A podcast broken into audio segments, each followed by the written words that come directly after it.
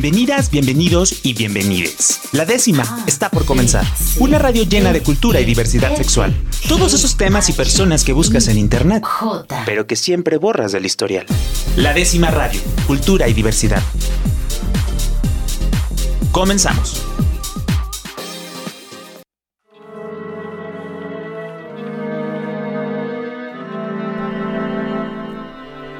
Muy buenas noches a todas, todos, todos mis amigos que nos sintonizan. Una noche de miércoles bonito, eh, un, miércoles lluvioso aquí en, en, Guadalajara, que pues bueno, la verdad es que ya nos está empezando a cambiar el mood. Nos pasa del el, mood de, playa a el mood como más, pues, emocionante, más cachondo, más...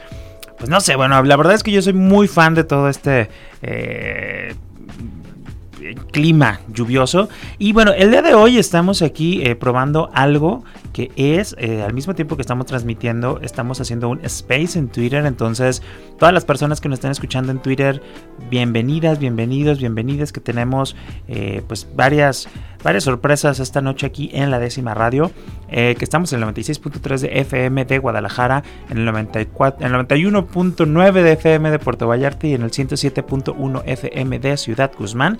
Yo soy su amigo Rob Hernández y agradezco a Rafa que el día de hoy está aquí en los controles y haciendo que esto sea una realidad. Tenemos regalos, vamos a tener libros, vamos a tener pases para obras de teatro, tenemos agenda LGBT. Tenemos muchas cosas el día de hoy aquí en la décima radio, pero este Déjame decirle que eh, tenemos, hoy vamos a hablar de poesía, poesía de la disidencia sexual, y para eso pues invité al maestro de maestros, a Luis Armenta Malpica, para que pues nos esté nos platique un poquito qué sucede con, todo, esto de la, producción de la poesía contemporánea que al, menos de repente yo he escuchado o es mi percepción este, que pues ya está un poco desdibujada y creo que Luis me va a decir lo contrario. Y me encantaría que me diga todo lo contrario. ¿Cómo estás, Luis? Hola, ¿qué tal, Rob? Buenas noches a todos, a todos. Muy bien, muchas gracias por la invitación. Oye, Luis, antes de entrar en, em, en materia, me gustaría platicarle a las personas que nos están este, sintonizando el día de hoy aquí en Guadalajara. Actualmente está un festival, la Semana Cultural de la Diversidad Sexual en Cultura Zapopan, que es la primera vez que se hace en el municipio de Zapopan. Y bueno, el día de hoy tuvimos una pinta de un mural colectivo en el cruce de Avenida Patria y Avenida Vallarta que no terminamos, entonces eh, estén pendientes porque es un mural eh, que en parte de carteles de la convocatoria Amor Más con puros temas LGBT y ahí se estuvo pintando, por ahí pueden ver en las redes sociales de arroba cultura Zapopan, pero no acaba, también tenemos el día de mañana una obra de teatro a las 6 de la tarde que se llama ¿Cómo te ayudamos? de Carla Constantino también se va a transmitir el documental Las Flores de la Noche a las 8 de la noche en el Centro de la Cultura de Zapopan, ahí atrásito de la Basílica de Zapopan. Y el viernes primero de julio van a tener un concierto muy interesante que es Cuchimatl y van a estar acompañados de Agna Danza a las 8 de la noche y después van a tener pues un brindis para poder cerrar todos este esta semana de festejos. Es muy importante esta semana en Zapopan porque es la primera vez que se hace de manera institucional, que se hace una semana completa de actividades y bueno, pues hay que sumarnos y sobre todo dos cosas. Vayan a ver el mural que están haciendo que estamos haciendo todas las personas ahí en el cruce de Vallarta y em, Patria, ahí en el, abajo del puentecito.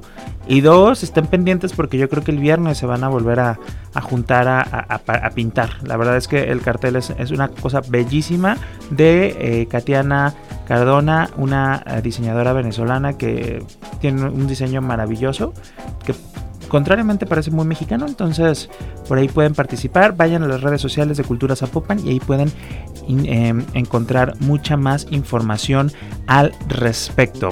Y bueno, volviendo con nuestro invitado Luis, escritor, poeta, eh, editor. ¿Quién es Luis Hermenta? bueno, el amigo de todos ustedes para el principio. Eso. pero sí, me dedico a, a, escribir y a dirigir una editorial desde hace 25 años. Ah, no, pues, ¿Empezaste que a los tres años? Ojalá. No, no, soy de los escritores que empezaron muy tarde ya, ¿no? Que nunca es tarde para acercarse al poema o a la poesía, pero Sí, a comparación de ahora de los jóvenes que estudian para ser este, licenciados, doctores y maestros en letras, eh, yo me escapé de la, de la universidad, entonces no pasé por estos procesos es de una manera más didáctica, más autodidacta, digamos, sí estuve en SOGEM, en la Escuela de Escritores, estuve en Literalia, como parte formativa, pero no creo tanto en la academia, creo que en la poesía sobre todo, que es el campo al que me dedico, eh, tiene otras cosas, ¿no? Tiene otro tipo de acercamientos que no forzosamente van a llegar por el medio de la escuela o la formación educativa. Oye Luis, pero a ver, ¿por qué dedicarse a la poesía? Digo, a ver, sabemos de entrada que pues está como muy sonado el tema de dedicarse a las artes y dentro de las artes, pues bueno, hay como algunas que están teniendo que se van poniendo como más de moda, sin que, que en tema peyorativo, pero bueno, la poesía, este, de repente creo que ah, tuvo un papel muy importante, sobre todo creo que en México pues revolucionario, este, con grandes referentes. Pero ahorita, ¿qué pasa con la poesía? ¿Por qué dedicarse a la poesía? ¿Por qué seguir impulsando la poesía en estos días? Bueno, la poesía es un ejercicio vital, me parece, ¿no? La expresión humana en su totalidad. Eh, no podemos negar que hay procesos, que hay periodos, y anteriores a la revolución, estamos hablando del siglo XIX, el, periodo romántico en la poesía mexicana, por decir algo, Sor Juana, etc. Eh, venimos de la tradición española, entonces siempre se nos ha impuesto alguna forma de, de, poesía, no nada más española, también italiana, últimamente la poesía inglesa, que ha estado muy, muy cerca de la poesía hispanoamericana, pero la poesía está ahí como un elemento más para expresarnos, para comunicarnos con los otros, y esto no se va a acabar mientras existe el ser humano, la necesidad de expresarte, de decir lo que te parece y no te parece del mundo, confrontar el mundo y hacer un mundo paralelo con el lenguaje, que siempre te va a entregar la parte, digamos, más violenta del ser, la parte que tienes que contradecir, la parte que tienes que evitar de la vida y completarla, ¿no? Completarla contigo, cada ser humano va a ser un poema distinto. Entonces yo creo que ahí está la vigencia de la palabra poética. Oye, pero qué bonito esto que mencionas porque ahorita mientras lo, lo decías yo, yo pensaba y decía, claro, la poesía es darle la belleza a la cotidianidad, expresarlo de una manera en la cual, independientemente para el otro, digo que puede ser un medio de comunicación, para nosotros mismos también puede ser esa manera de recontar, de volvernos a contar nuestro día, nuestras situaciones, ponerlas de una manera un poco pues no sé, como más bella, como más que, que digas, ay, no, digo, independientemente de, digo, ya, ya si quieren como compartirla y digo, tienes también ahí varios talleres que ahorita nos platicas, este, que, tienes por ahí alguno que se vaya a abrir o algo. Estoy en uno, tenemos tres sesiones de un taller de ocho, de ocho ah. sesiones, pero yo me, yo evitaría la palabra de la belleza, que tú marcas bastante, ¿no? Creo que para acercarse al poema no necesitas forzosamente que llegar a la belleza. Okay. Hay una expresión estética, okay. pero no es la belleza solamente, ¿no? También está la fialdad, de la, está la violencia, está la parte política de la poesía, ¿no? La parte social. Son los rangos y las potencias del ser humano. Entonces somos capaces de ver lo bello o de transformar en, belleza muchas de las cosas, pero también hablar de la violencia, también hablar de las partes negativas, de las partes feas de la sociedad o de nosotros mismos. Y esto también es un trabajo de la poesía, ¿no? Bueno, sí, quizá a lo mejor porque soy un este, no, en el que incluso eh, eh, en la violencia puedes encontrar la belleza. Digo, ayer que, platicábamos en las historias de Sarao, para mí se me hacen muy bellas. Y me dicen, oye, ¿por qué te hacen bellas? Y habla de cómo pierde su abuela o se muere de, Alzheimer y todo ahí. Pero es que incluso en eso es como la manera en que lo cuentas. Digo, no sé, por ahí más o menos, pero. Pero, a ver, venimos de toda esta tradición de la poesía. Desde tu perspectiva, ¿qué es lo que sucede el día de hoy con la poesía? Y más específicamente, porque de un tiempo para acá ha tomado un poco más de auge, sobre todo la poesía queer o la poesía eh, que lo llamamos de la disidencia eh, sexual y que luego me encuentro con diferentes espacios, personas, instituciones que promueven y son numerosos y la verdad es que para mí, desconociendo ya como la dinámica del sector, me sorprende y me emociona. Bueno, sí, eh, es un auge que se debe mucho a los medios. Y a los medios hablo de la cuestión mediática tal cual, las redes sociales, ¿no? La internet que ha permitido que ya casi cualquier ser humano escriba unas líneas y crea que eso es un poema y que recibe tres likes, entonces además de que cree que es un poema, cree que le gusta a la gente, ¿no? Y eso lo va a hacer muy, muy masivo, no está mal. Pero venimos de una tradición, sobre todo en México, desde los contemporáneos de la poesía disidente, ¿no? Con Novo, con Villaurrutia, con Owen, con Andino, con Pellicer de una manera mucho más encubierta, pero son poetas homosexuales, estamos hablando de principios del siglo XX. Entonces la tradición es larga. Y desde allí, después con Abigail Bojorquez, con Guillermo Fernández y otros autores importantes, se sigue manteniendo la tradición. Lo que pasa es que ahora los medios la difunden de una manera mayor, de una forma mucho más amplia, y las instituciones se han sumado a estas causas sociales, como es la inclusión, y la promueven también de una manera muy ardua, y que me parece benéfico, ¿no? que estén trabajando como la Secretaría de Cultura y otras instituciones, universidades, con este mes de la diversidad, me parece fabuloso pero ojalá que no fuera solo un mes, que fuera todo el año y que la visibilidad fuera todo el tiempo, no nada más a la poesía disidente, sino a la poesía en general, porque si no luego se nos olvida y hasta que llegue el Día Mundial de la Poesía o el Día del Libro o tal festejo, volvemos a recordar que hay poetas y que hay escritores y que hay libros. Por fortuna Guadalajara ahora es la capital mundial del libro, pero tampoco se le ha hecho tanta justicia a esta capitalidad. Creo que las labores son importantes, son necesarias, pero hay que multiplicar los esfuerzos. Oye, que de repente, ahorita que lo mencionas, yo, a mí de repente me chocan los días internacionales de, porque ya hay de todo y todos los días es un día internacional de algo. Pero bueno, al menos en este caso me hace mucho sentido, ¿no? Que haya el Día Internacional de la Poesía y que se retome, que se hable, que se vuelva a posicionar el tema, pues bueno, ¿no? Ya es como, ya me empiezan a gustar un poquito más, porque ya le encuentro un sentido que digo, bueno, volvemos a hablar de los temas. Sí, aunque, insisto, no debería ser un solo día, exacto. ¿no? debería ser de una manera más constante. Y no en la gente, la gente no tiene la culpa que haya un día del gato y un día de la poesía, sino de los que no tienen un gato y no, no escriben un poema, pero quieren ser partícipes de estos hechos, ¿no? Oye, y por ejemplo, hablabas ahorita de grandes referentes de la poesía, de este, que aparte marcaron, ¿no? Como fueron un parteaguas en, en, en la producción, pues tanto poética, literaria y de diferentes géneros, este, que son los contemporáneos. Este, ¿Qué referentes tenemos el día de hoy en México de la poesía? Bueno, de la poesía homosexual el gran referente actual es Abigail Bojorquez, ya fallecido pero que renueva el interés por esa poesía distinta. Y ahí está la disidencia que yo quiero marcar en la, en la charla que voy a dar mañana, que no nada más es ser disidente por la preferencia sexual, sino por la forma de abordar el poema. Así como hay una forma de ser heterosexual, lo que ahora se llama heteronormalidad, también hay una manera de hacer el poema desde otras lindes, desde otros caminos, que lo han marcado muchos autores, no solamente mexicanos, no voy a hablar de Perlonger y Lamborghini el día de mañana, autores este, argentinos, pero que también tenemos referentes en México y en Guadalajara, ¿no? En Jalisco está Nandino y está Guillermo Fernández, para mencionar dos de los hombres que ya se fueron por cuestiones de edad, uno por mayoría, digamos, de ya casi el siglo, donde Elias Nandino, y otro que lo mataron en Toluca, Guillermo Fernández, pero también un hombre de, de, cierta edad, que han dejado escuela, que crearon los talleres literarios, los primeros talleres de poesía, de donde vienen autores tan importantes como Jorge Esquinca, por ejemplo, ¿no? el taller de Elias Nandino, pero que dejan y siguen marcando una, una, huella especial en la gente más joven. No se entendería la poesía de Ángel Ortuño sin Ricardo Castillo, sin Andino, por decir algo. La poesía de De José Eugenio Sánchez, que es nacido en Guadalajara, aunque esté en Monterrey, que son de estos autores, digamos, rockstar, como Ángel Ortuño, que es muy conocido, que además se replica bastante. Tenemos autores vivos, importantes, que están adquiriendo reconocimiento, como Luciano García, pero vienen de esta escuela también, en Andino de, de, Castillo, de José Eugenio. Entonces creo que a seguir el camino de este, eh, o estas rutas que van marcando está la vigencia de la poesía, no solamente disidente, sino la buena poesía jalisciense.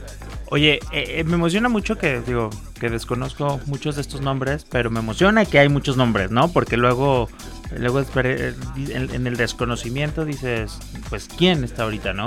Eh, me gustaría, por ejemplo, para las personas que nos escuchan y que de repente dicen, oye, a ver, me interesa, quiero conocer un poco más de, la poesía eh, gay o de la poesía queer o de la poesía lésbica, ¿quiénes serían estos referentes por los cuales pudiéramos iniciar, acercarnos, ¿no? Como ah, uno ya hablamos de los contemporáneos, pero creo que, por ejemplo, digo ahorita que me gustaría que ahondaras un poco en el caso de Abigail Bojorquez. Viene a cambiar mucho desde mi perspectiva como la manera en que se presenta la poesía para hacerla más contemporánea, ¿no? Hablando de temas como más actuales, como muy pertinentes a él y que entonces genera como una ruptura, no sé, así lo veo yo. Bueno, uno de los grandes libros de Abigail es Poesía Él gana el premio Clemencia Saura con este libro en el 96. Es casi impensable que muchos años después de la epidemia de, esta enfermedad como, como el SIDA haya un poemario y que además ese poemario reciba un premio y la atención del mundo, ¿no?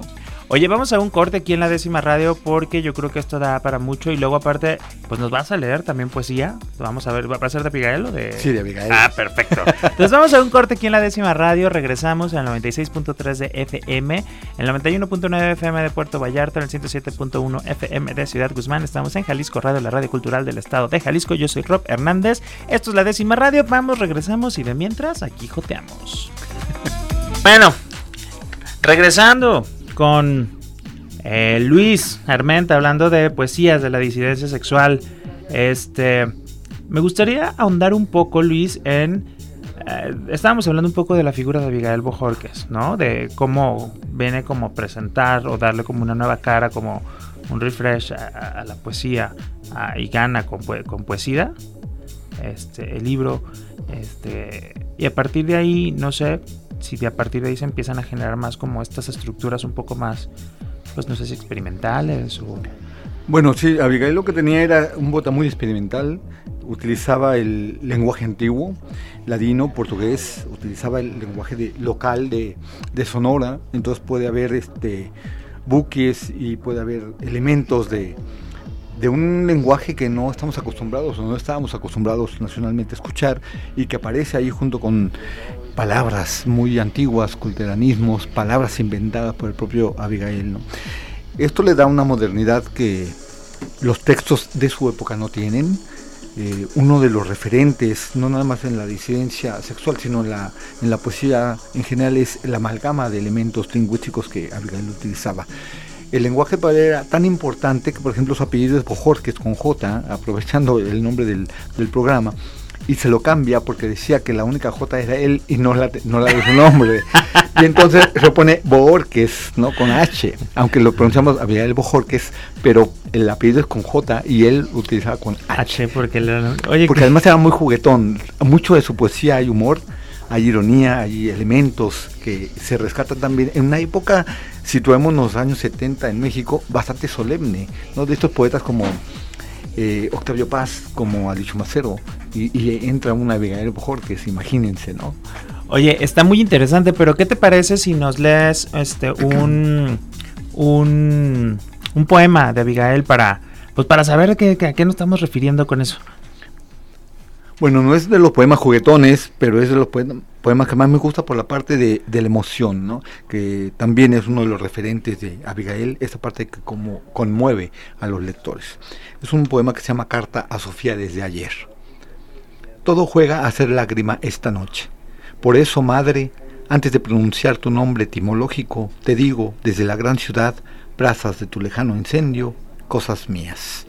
Porque tú sí comprendes el sentido de la palabra dar y yo estoy dando a nocturnas tareas infecundas las palabras que no pueden buscarte la verdadera voz sacramental, tus calles de Semana Santísima, tus medicinales alegrías y tu boca.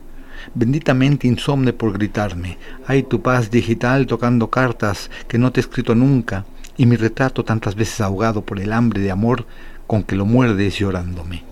Todo juega a ser lágrima y te lloro abiertamente, desvergonzadamente, porque en cada acto de mí te crucifico y desde aquí me nombro bandolero de tu casa de trigo y de sandías, asesino terrible de tus cuitas, verdugo de tu paz, ángel malo del Dios que te reside, desengaño angustioso de tu anhelada concepción de un trino.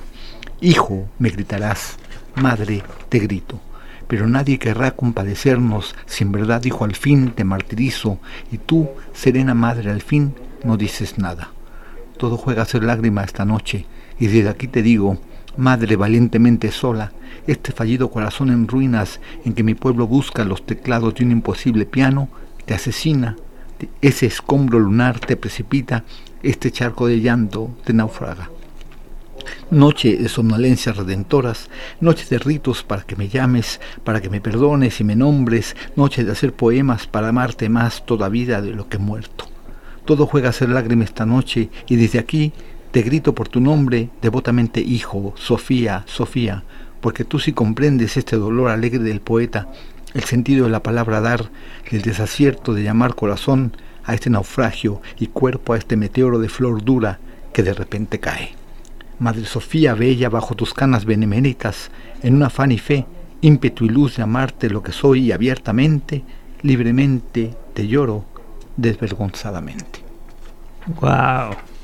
Oye, qué bonito, qué, qué bonito esta parte de, de, de, de Abigail. Ahorita mientras estábamos platicando, bueno, mientras estabas leyendo, perdón, eh, pensaba, hay como un gran debate tanto en la literatura, en el cine, en el teatro, de qué es como el, el arte gay, ¿no? O cómo se identifica, ¿no? En este caso, este, ¿cómo podríamos identificar una, poesía gay o una poesía de las disidencias? ¿Por la persona autora? ¿O es por el contenido en específico del, del texto? Desde tu perspectiva, ¿cómo podríamos clasificarlo? Digo, hay diferentes perspectivas, hay diferentes acercamientos, creo que todos ellos como muy válidos porque también no es como las reglas para... Claro. entre los géneros, de, incluso entre los géneros literarios, ¿no? Es como... Muchas veces es como, sobre todo la crónica, que es como muy, muy, muy difuso. Pero desde tu perspectiva, ¿cómo podríamos identificar o cómo podríamos catalogar una poesía gay, una poesía queer, una poesía de la disidencia sexual? Bueno, eh, es muy complicado, como bien lo dices, cuando nosotros en el en la Feria del Libro de Guadalajara, en el stand de Mantis Editores, que es la editorial que dirijo, llegaba la compradora de libros de la Universidad de Ítaca, una, una poeta, este, Tatiana de la Tierra, ya fallecida, y ella compraba los libros para la biblioteca que estaba especializada en Estados Unidos en, en literatura LGBT. Y ella nos decía autores que no sean este, de LGBT, pero que escriban de literatura LGBT autores LGBT, aunque no escriban literatura LGBT, y autores LGBT que escriban literatura LGBT, y todo entraba en la parte de la disidencia que ya debía comprar. Y era tan completo que a mí me causaba mucha extrañeza porque casi se podía llevar todo. Pero el resultado es, desde la perspectiva que voy a platicar mañana, con base en ciertos estudios de, de Huguet sobre la poética de Perlonger y Lamborghini, él dice que la literatura homosexual siempre empieza por una violación, que hay elementos de violencia siempre en la poesía porque el hombre homosexual ha sido violentado. Y desde aquí yo me quedé reflexionando y digo, sí, en verdad lo que nos diferencia de la poesía heterosexual debería ser la violentación del lenguaje, ya que el, hombre ha sido violentado por la sociedad, violentemos una de las partes de la sociedad que más reconoce y que más cuida, que es la, el lenguaje. Y por eso en las academias, la RAE y todas estas instituciones que siempre están diciendo cuál es la mejor manera o la manera correcta de hablar, habrá que romperlas, habrá que cuestionarlas y habrá que seccionar el lenguaje hasta sus últimas consecuencias. Y entonces estaremos hablando de la disidencia tal cual, la disidencia sexual, pero también textual, que me interesa mucho marcar en los poetas, que no siempre los poetas homosexuales, en el caso de lo que voy a hablar, que solamente es literatura gay, se quieren intervenir de una manera violenta con el lenguaje. A veces asumen las posturas más heteronormadas, más cursis y sencillas de hablar del amor romántico, del encuentro furtivo en una calle o de estos miembros palpitantes, cuando mucho de un erotismo de los años 70 que ya hacían las mujeres en los años 50. Y hasta ahí llega el atreverse a, a ser homosexuales. Y me parece que no, que el autor homosexual debería ir más allá ir rompiendo con los moldes establecidos, con el lenguaje actual e irnos hacia la parte de la incertidumbre, el desconcierto, del desfocalizar los elementos del poema y entonces en esa búsqueda quizá encontrarnos como personas, como disidentes sexuales, pero sí encontrar un más allá erótico que corresponda a todos, no nada más a los, a los homosexuales. Se oye bien bonito, pero a ver cómo lo aplicaríamos. Mira, de muchas maneras lo, lo, hacen estos autores que menciono. Néstor Perlonger hace un viaje, se llama su libro aguas aéreas, toma ayahuasca, se avienta por el Amazonas y entonces empieza a vislumbrar lo que sería una travesía para encontrar el Santo Dome, ¿no? El, que es un, digamos, un rito. Y en esta búsqueda espiritual lo que él consigue es el lenguaje más ininteligible y maravilloso. Suena con una cadencia y con una potencia que no existía en las palabras, no de esa manera, y que no tiene la intención de comunicar nada sino de provocar, de emocionar por la palabra misma, ¿no? no por el discurso. Y creo que es uno de los rompimientos. A veces pensamos que los poemas deben de comunicar y dices, ¿qué entendiste del poema? ¿no? ¿Qué me dice el poema? El poema no quiere decir nada, el poema quiere expresar. sobre todo al, poeta, ¿no? Y llegar a un, un, otro que es el lector, el que lo escucha, pero para llegar a él hay que escuchar el texto, no hay que leer el texto, no hay que anticiparlo, no hay que completarlo de la manera que es que no entiendo qué esto, qué, qué quiere decir, en qué época se escribió, no, es cómo lo recibo yo y qué me deja a mí, cómo hago la introspección, la apropiación de este texto y entonces lo devuelvo con otras palabras. ¿no? Y sería la respuesta. Y me acerco mucho a la respuesta que dio Beto Ruiz. Justamente un texto, siempre un texto artístico, creo, debe dejarte este, preguntas y no respuestas. Mientras más preguntas te deja un texto, creo que es mejor texto.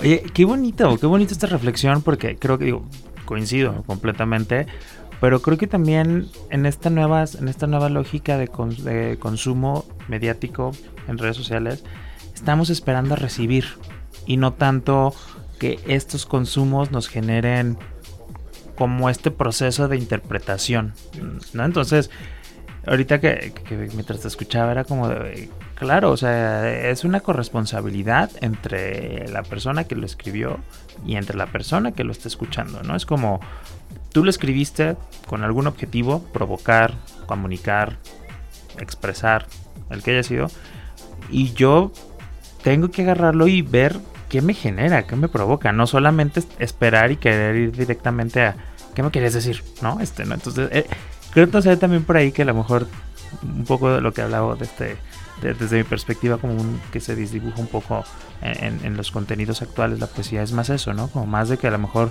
son más flojos. Sí, yo no lo quiero decir con esa palabra, pero sí son menos comprometidos. Yo sí lo digo así.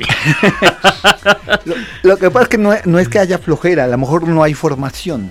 Les hemos enseñado de una manera errónea a que el texto tiene que ser algo siempre, ¿no?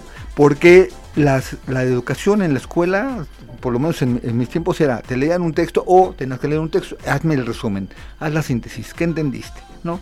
¿Qué te dejó de enseñanza? Como si los textos tuvieran que dejarte una moraleja forzosamente, tuvieras que sintetizarlo. Aún todavía en ciertos procesos de mercadeo, las editoriales, las distribuidoras te piden al editor, haz la síntesis, la sinopsis del libro. ¿Cómo vas a hacer la síntesis de un libro de poesía? Un libro narrativo es a veces más fácil, pero de un libro de poesía no se puede hacer. Puedes decir cuáles son los recursos, el tema, si es que lo hay, los tonos, pero no hablar de una manera tan concreta de algo que es mucho más subjetivo. Entonces, si vamos desde ahí con el público, creo que tampoco es siempre por flojera, es una estamos mal acostumbrados a que el texto tiene que decir, ¿no? Y que debemos decir con el texto lo entendí o no lo entendí. Y esto es lo menos importante para el lector o para el escucha. Me conmovió, me movió, ¿no? Me confrontó, me violentó. Estos son adjetivos que creo más valiosos que el que me gustó, no me gustó, lo entendí, no lo entendí. Oye, qué interesante y también qué reto. Digo, digo yo, sí creo que somos más flojos y me he cachado varias veces de que de repente eh, prefiero, o si no entiendo algo de primera mano, o si no lo entiendo la primera, es como lo que sigue, ¿no? De repente prefiero ver una serie que leer el libro porque implica mayor tiempo, implica mayor, pues mayor proceso cognitivo de, de, pues, de leer, de, de, imaginar, de reinterpretar, ta, ta, ta, ta, ta, ta, ¿no? Este, y sí, creo que es una parte un poco más pesada. Oye, vamos a un corte, pero antes de eh, regresando al corte, me gustaría que nos platicaras. Eh, bueno, si quieres antes de ir al corte, platícanos la charla que vas a tener mañana en, en el, ex, en el Ágora del Ex Convento del Carmen. Bueno, se llama Pantone de contraste porque justamente estoy haciendo una contrastación por tonos, como en un pantone, que es como se maneja en diseño gráfico, en las cuestiones editoriales, la gama de colores que hay, ¿no? Entonces decimos que hay una literatura negra, hay una literatura rosa, hay una literatura este, violeta, morada, ahora con la cuestión de la violencia de género, y, este elemento rosa que siempre se le aplicaba a lo curse, que se ha venido aplicando también a la parte homosexual. Y entonces yo digo, ¿dónde quedan los otros registros? ¿no? La parte del registro, digamos, de la gama de grises que es mucho más amplia, mucho más rica que la gama de, de colores. Los colores finalmente todos van a dar la suma del blanco. ¿Cuál es el blanco de la poesía? ¿no? ¿A dónde le estamos apostando a este blanco de la poesía? Y desde ahí hago una comunicación con la parte musical y entonces digo, bueno, así como hay tonos en la, en la música, también hay tonos y registros en, la poesía. Y pongo de ejemplo a Abigail Bohor, que sería como un sopranino, como un contratenor, ¿no? Cuando estamos acostumbrados a que las voces oscuras son las de los hombres, y es mentira, y las voces blancas, ¿no? que así se le llaman, son las voces de los niños o de las mujeres. Un sopranista, como el caso de Abigail, sería, o Klaus Nomi en la música popular clásica, serían estas voces tan agudas que ni siquiera las mujeres las tienen porque están por medio del falsete, ¿no? Falsetista se le llama. Estos serían un poco también las cuestiones de la disidencia sexual en la poesía los hombres que escriben poesía desde la disidencia podrían ser sopranistas también, ¿no? Podrían ser en ese registro que no es el negro que les corresponde, que no tienen por qué asumir ese color sombrío de la masculinidad, llevar a efecto total de que siempre sea la mujer, la esposa, el canto hacia la madre, el canto hacia las cuestiones este, femeninas, a las flores. Oye, y eso mañana vamos a poder verlo más a detalle a las 7 de la noche. A las 7, de 7 a 8 y media. 7 8 y media en el Ágora del Exconvento del Carmen. Eh, es parte de las jornadas literarias cerca de lo lejos de eh, la Secretaría de Cultura de Jalisco. Y bueno, la verdad es que si tienen la oportunidad de ir a, a va a haber lecturas también, ¿no? Sí, hay cinco poetas invitados, todos muy jóvenes, algunos sin obra publicada, que era mi interés, justamente no los, los autores que ya están consagrados, digamos Mario Heredia, ¿no? que hasta es miembro del SEMA Nacional de Creadores de Arte, que también pertenece al colectivo, o Gustavo Íñiguez, o Daniel Güense, que ya son muy, muy conocidos en Guadalajara, sino estas voces que apenas van apareciendo y que no tienen algo que decir pero también están trabajando los lenguajes inclusivos, la cuestión de los transgéneros, la poesía drag, que también es un movimiento muy nuevo. Entonces, estos aspectos que en México ya tienen tiempo, el apocalíptico, donde es una pasarela de tipo Vogue, pero se están manifestando con poemas también los propios autores. Y creo que eso es mucho más divertido. ¡Wow! Yo ya quiero ver eso de la poesía drag. Pues vamos a un corte aquí en la décima radio y regresamos con Luis Armenta para seguir platicando de otras personas que, que pueden ser como este, referentes actuales en los temas de la poesía y pues para que también nos platiques de tus cursos y dónde pueden encontrar estas poesías, estos grandes poemas que nos estás compartiendo, pues para saber de qué estamos hablando, ¿no? Digo, para después de después de la décima radio mañana digamos, ¿a dónde quiero ir? ¿Dónde puedo conseguir esos textos? Va. Vamos a un corte aquí en la décima radio. Yo soy Rob Hernández. La décima radio Cultura y diversidad sexual para todas, todos y todes. Continuamos.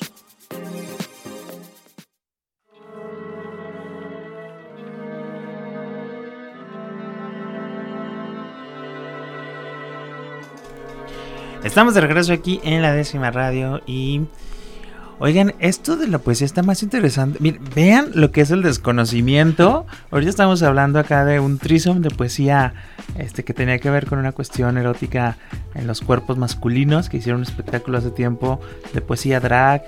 Este, eso es súper interesante, Luis. Cómo, este, digo, las personas que nos están escuchando, estamos platicando con Luis Armenta sobre poesía de la disidencia sexual. ¿Cómo rompes esquemas? ¿Cómo rompes estereotipos precisamente para pues creo que en este momento, digo, que, que, hablábamos un poco que las lógicas de consumo son completamente pues, inmediatas, rápidas, muy abonando a la estimulación de, los sentidos inmediatos. Este, utilizar esos medios, esas formas para precisamente pues generar otra perspectiva sobre la poesía. Hablamos de música clásica que el fin de semana tuvimos en una presentación en, en Chapala este. Qué padre, eso me emociona mucho.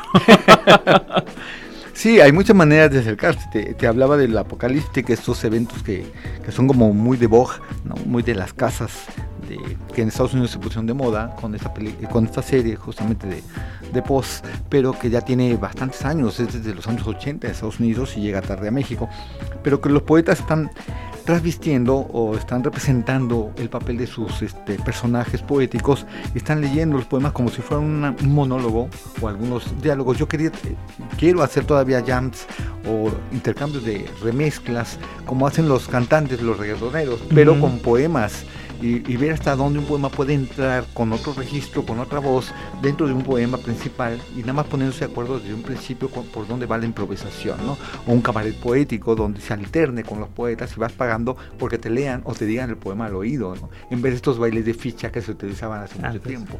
Creo que hay muchas cosas con las que se puede interesar al público y dejar de pensar que la poesía es ir a un evento donde va a haber una mesa con mantel largo, casi siempre verde, cuatro sillas y cuatro tipos que van a leer durante 10 minutos sin enterarse qué ocurre con el mundo. Claro.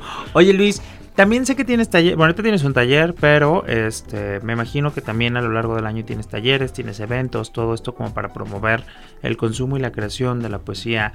¿Dónde se pueden enterar? ¿Dónde pueden como estar en contacto contigo, con la editorial para, si queremos, a lo mejor ya decimos, oye, ya no solo quiero leer, ya ahora quiero también aprender, empezar a crear poesía? Claro, el, el taller lo estoy llevando a cabo en un bar se llama Patán Alejados, que es aquí muy cerca en Morelos, y consta de ocho sesiones, se llama Diagnóstico y Autopsia, es un taller para avanzados, porque venimos de otro taller donde vimos elementos de neurociencia aplicados al, poema, ¿no? las partes del cerebro que trabajan con el lenguaje y cómo activarlas de una mejor manera, siempre a partir del encontronazo, de, de la extrañeza, el desconcierto.